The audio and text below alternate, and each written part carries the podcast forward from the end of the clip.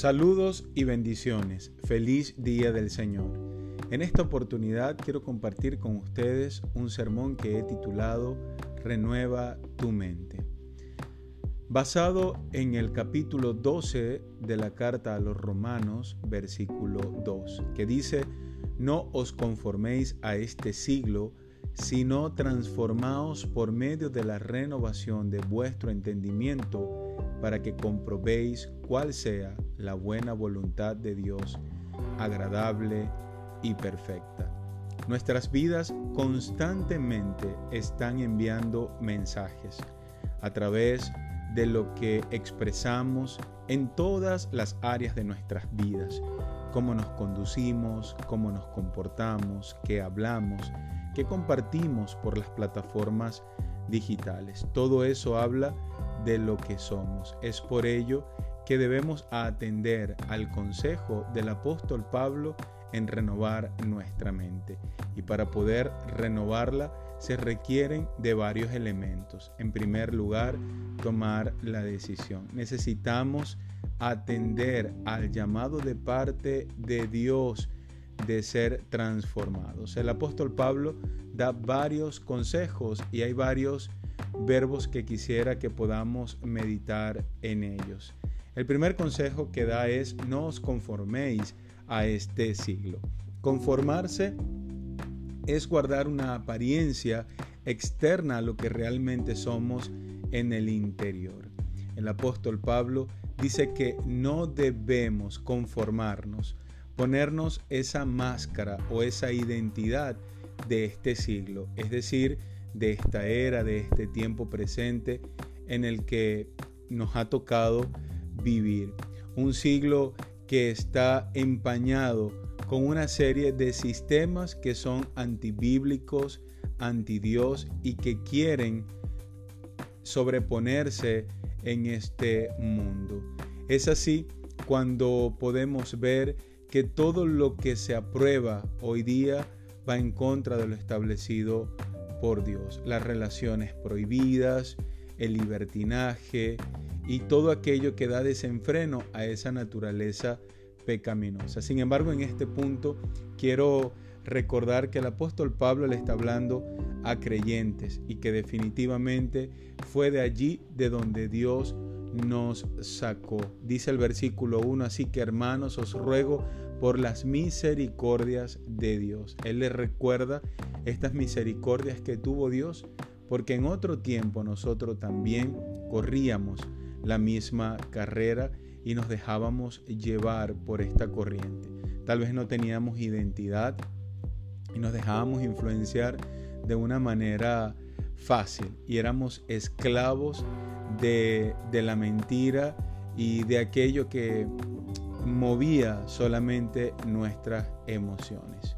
Por eso en segundo lugar, el apóstol dice, transformen su mente por medio de la renovación de vuestro entendimiento. Y es que definitivamente nuestro entendimiento estaba entenebrecido. El príncipe de este mundo nos entenebreció el entendimiento y éramos incrédulos, sin Dios en el mundo. Pero fuimos creados para adorar.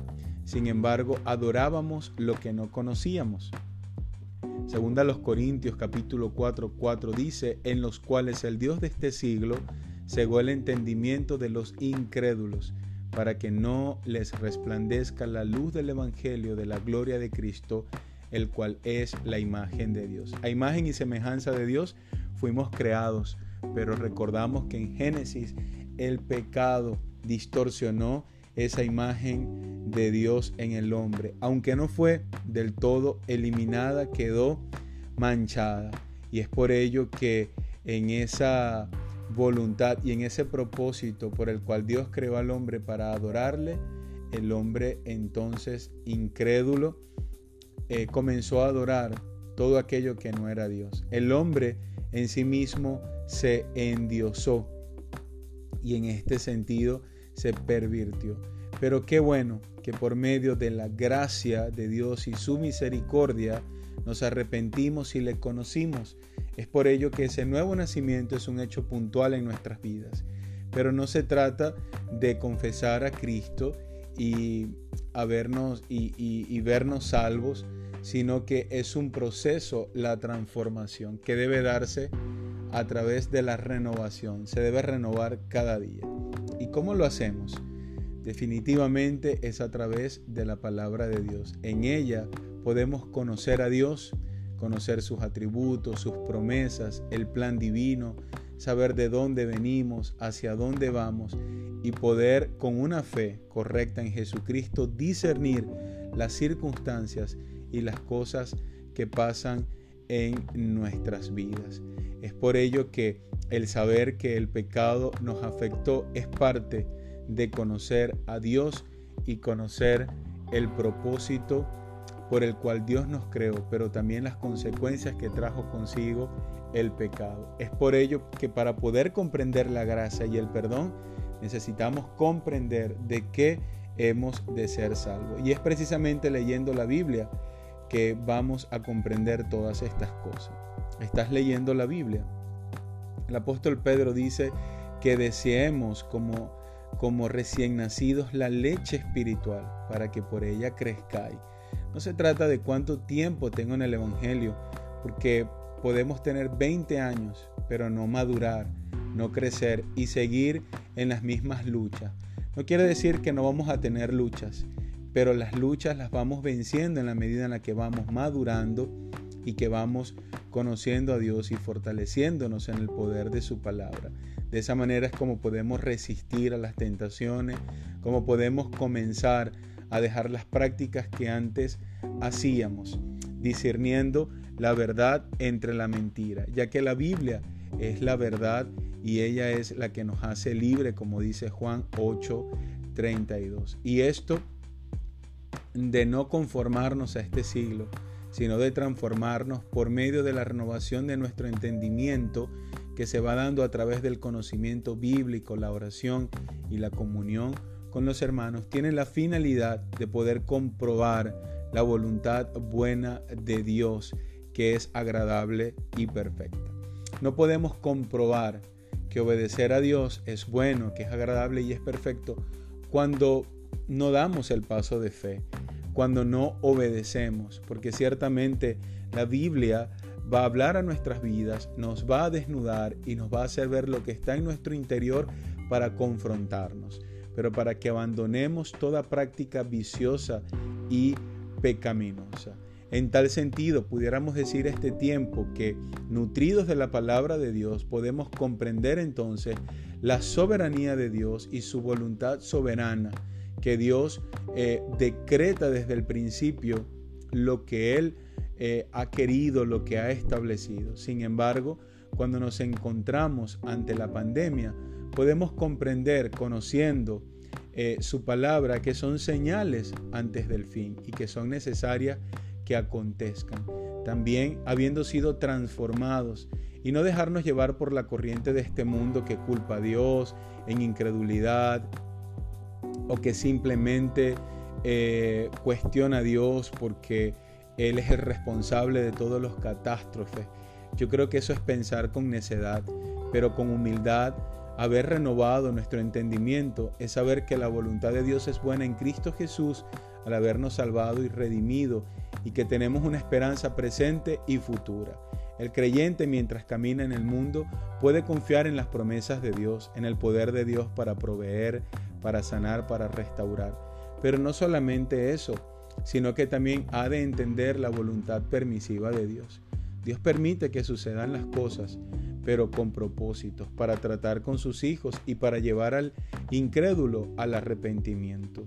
Dios en su soberanía ha permitido que atravesemos por esta pandemia, es cierto, pero también viéndolo desde la perspectiva escatológica de Mateo 24, sabemos que las señales antes del fin son pestes, guerras, maldades, terremotos y es principio de dolores. ¿Dónde está puesta tu fe?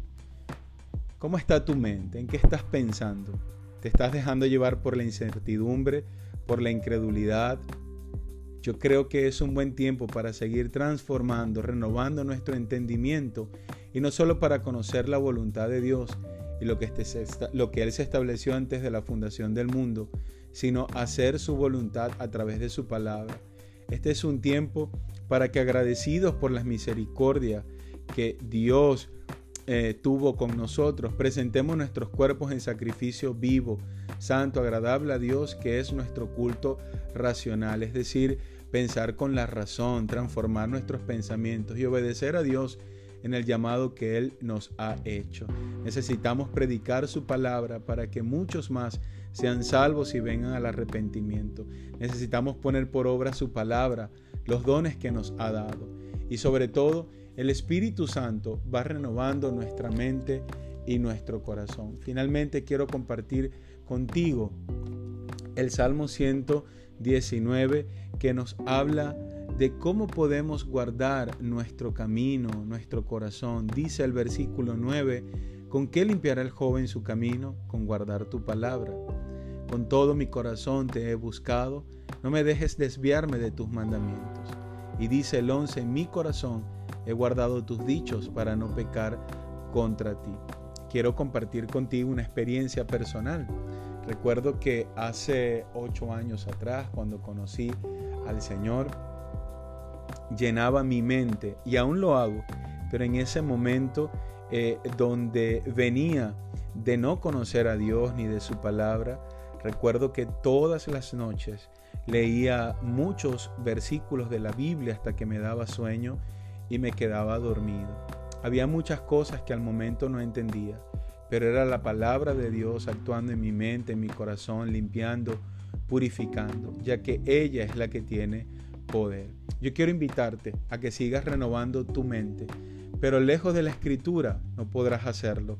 Por eso te invito a que todos los días tengas un encuentro con Jesús, con Dios, a través de su palabra y que le conozcas.